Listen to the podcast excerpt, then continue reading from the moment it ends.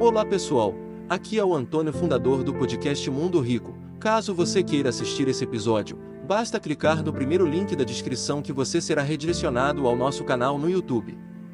E lembre-se, se pudermos inspirar uma ou duas pessoas, então podemos inspirar o mundo. Então, é, existem coisas que só você pode fazer por si mesmo. As outras pessoas podem te orientar, as outras pessoas podem lhe, lhe, lhe mapear, igual o GPS, ele fala vira à direita, vira à esquerda. Mas se você não virar o volante, você não vai virar aonde você tem que virar, você não vai chegar no seu destino. Então você precisa tomar as rédeas da sua vida.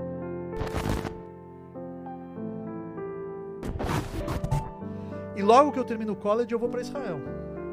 Imagina, eu falava o básico do estudo, mas não falava é, fluente o hebraico moderno e fui. Fui, longe dos meus pais, longe é, da minha família. É, naquela época não tinha WhatsApp, não tinha é, um, os meios de comunicação, era, era telefone ou e-mail. Uau. Então acho que eu, eu, eu saía às vezes da Estivá, ia para uma é, lan house, que fala? Sim. Aí pagava uma meia hora, deixa eu ver os e-mails, a gente trocava e-mails longos, e-mails longos, até hoje eu tenho esses e-mails. O WhatsApp não existia, você poder mandar um áudio, fazer uma videochamada Tempo é, real. vendo a pessoa em tempo real, isso não existia. E então esse processo já foi uma grande é, dificuldade inicial, porque você está num lugar estranho, você está longe da sua família e você está estudando o dia inteiro. Então, o que se fazia nessa academia talmúdica que eu ingressei para me tornar um rabino, é, antes de mais nada, estudar. O que? O Talmud em aramaico, não é em hebraico. É, é, uma, é uma leitura é, muito, muito típica. Então, até você entender o formato, é, as tendências, como se fossem algoritmos, isso demora. Você estudava é, das nove da manhã até meio-dia, direto.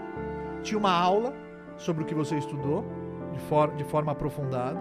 Você parava para almoçar, descansava 45 minutos, rezava e voltava a estudar. Até umas seis e meia da tarde. Rezávamos e depois jantávamos e estudávamos até a hora de dormir. Então era praticamente uma rotina de estudo aprofundado e minha única preocupação na época era estudar, era entender o que estava escrito. Então eram boas épocas. Quer dizer, hoje, na época foi muito difícil. Eu chorei várias vezes escondido. Eu não podia falar para meus Mas pais. o- o- Eu não podia falar para os meus pais. Mas porque tava difícil estudar. Essa Se eu era- falasse, ela volta, então, porque eu escolhi esse caminho para mim. Então eu É a aprovação. é né? a aprovação. Exatamente, você realmente quer? Então, naquele momento, é, hoje olhando para trás, eu falo, olha como eu era feliz. Porque a minha única preocupação na vida era entender o texto, era entender assoguiar né, o assunto que estava sendo estudado. E foram anos incríveis. Eu não troco eles por nada nesse mundo. Faria tudo de novo. Mas essa foi a primeira é, empreitada, o primeiro grande desafio foi esse. É você ir lá, sozinho, com seus sonhos e abraçar o mundo com braços curtos naquele momento. E prosseguir e não desistir, porque muitos desistiram. Muitos colegas meus desistiram, voltaram, saíram. É, as primeiras dificuldades, é, porque as condições é, materiais, a comida não era tão boa. É, normalmente essas yeshivotas mais é, tradicionais e as mais fortes, é, elas passam por problemas financeiros porque elas são é, academias é, autônomas. Né? O, o meu mestre lá, que até hoje eu tenho contato com ele, ele é um anjo com pernas. Uma vez eu bati na, na, na porta dele e eu falei, desculpa atrapalhar. Ele, se eu quisesse que não me atrapalhassem, eu não abria a yeshiva. Olha só, a, a missão dele também. Ele abriu É mão de tudo né? para nos ensinar, para estar lá conosco. E ele era um- hoje ele é um homem de quase 90 anos. É, ele foi aluno, ele foi aluno de um de- dos maiores rabinos da geração passada. Então, e eu estudava com ele assim, igual eu estou estudando com você. Então, olha, olhando para trás, quer dizer, não tem preço isso. É, se você tem um objetivo e ele é real e você sabe o que você está fazendo, você sabe aonde você quer chegar, então qualquer pedra no caminho se transforma em degrau. Agora, se isso está nublado na tua cabeça, se você não está convicto e, e, e, se você ainda não acredita nisso é, de verdade, então qualquer pequena dificuldade vai te desviar e vai fazer com que você desista. Você precisa saber o que você está fazendo, você precisa saber de onde você veio, para onde você vai, quem você é. Tudo isso tem que estar claro na tua cabeça. São perguntas cruciais e que a Kabbalah e a Torá me proporcionou todas as respostas. É, e por isso que eu acho que seria muito egoísmo da minha parte é, ficar sentado estudando sozinho e não compartilhar e não disseminar. Né? Cada vez que eu estudava, assim, eu pensa num, num êxtase, né? Aquele prazer que é diferente do prazer físico. O prazer físico ele tem começo, meio e fim.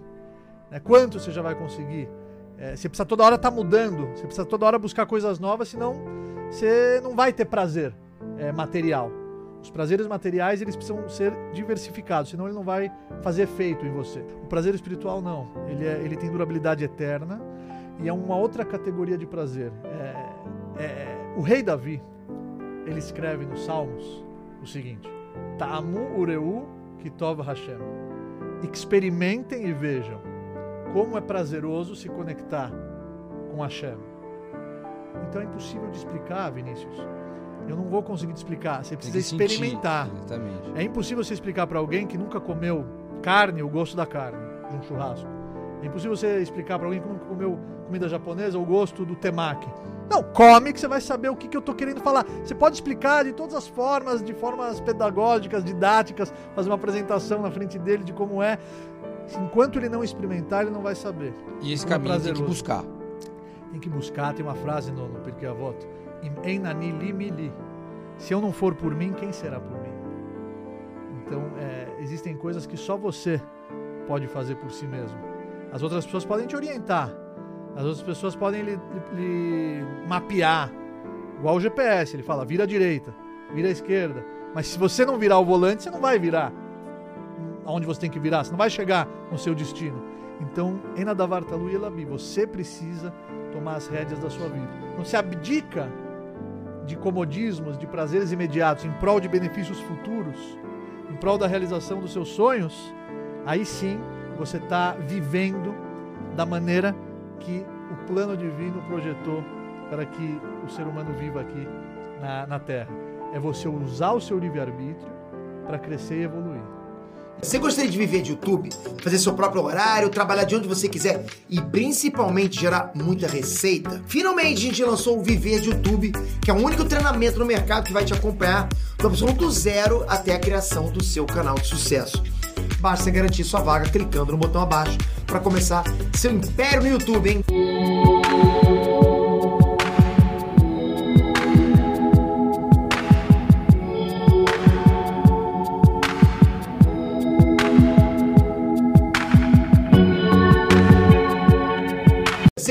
Viver de YouTube, fazer seu próprio horário, trabalhar de onde você quiser e principalmente gerar muita receita? Finalmente a gente lançou o Viver de YouTube, que é o único treinamento no mercado que vai te acompanhar do absoluto zero até a criação do seu canal de sucesso.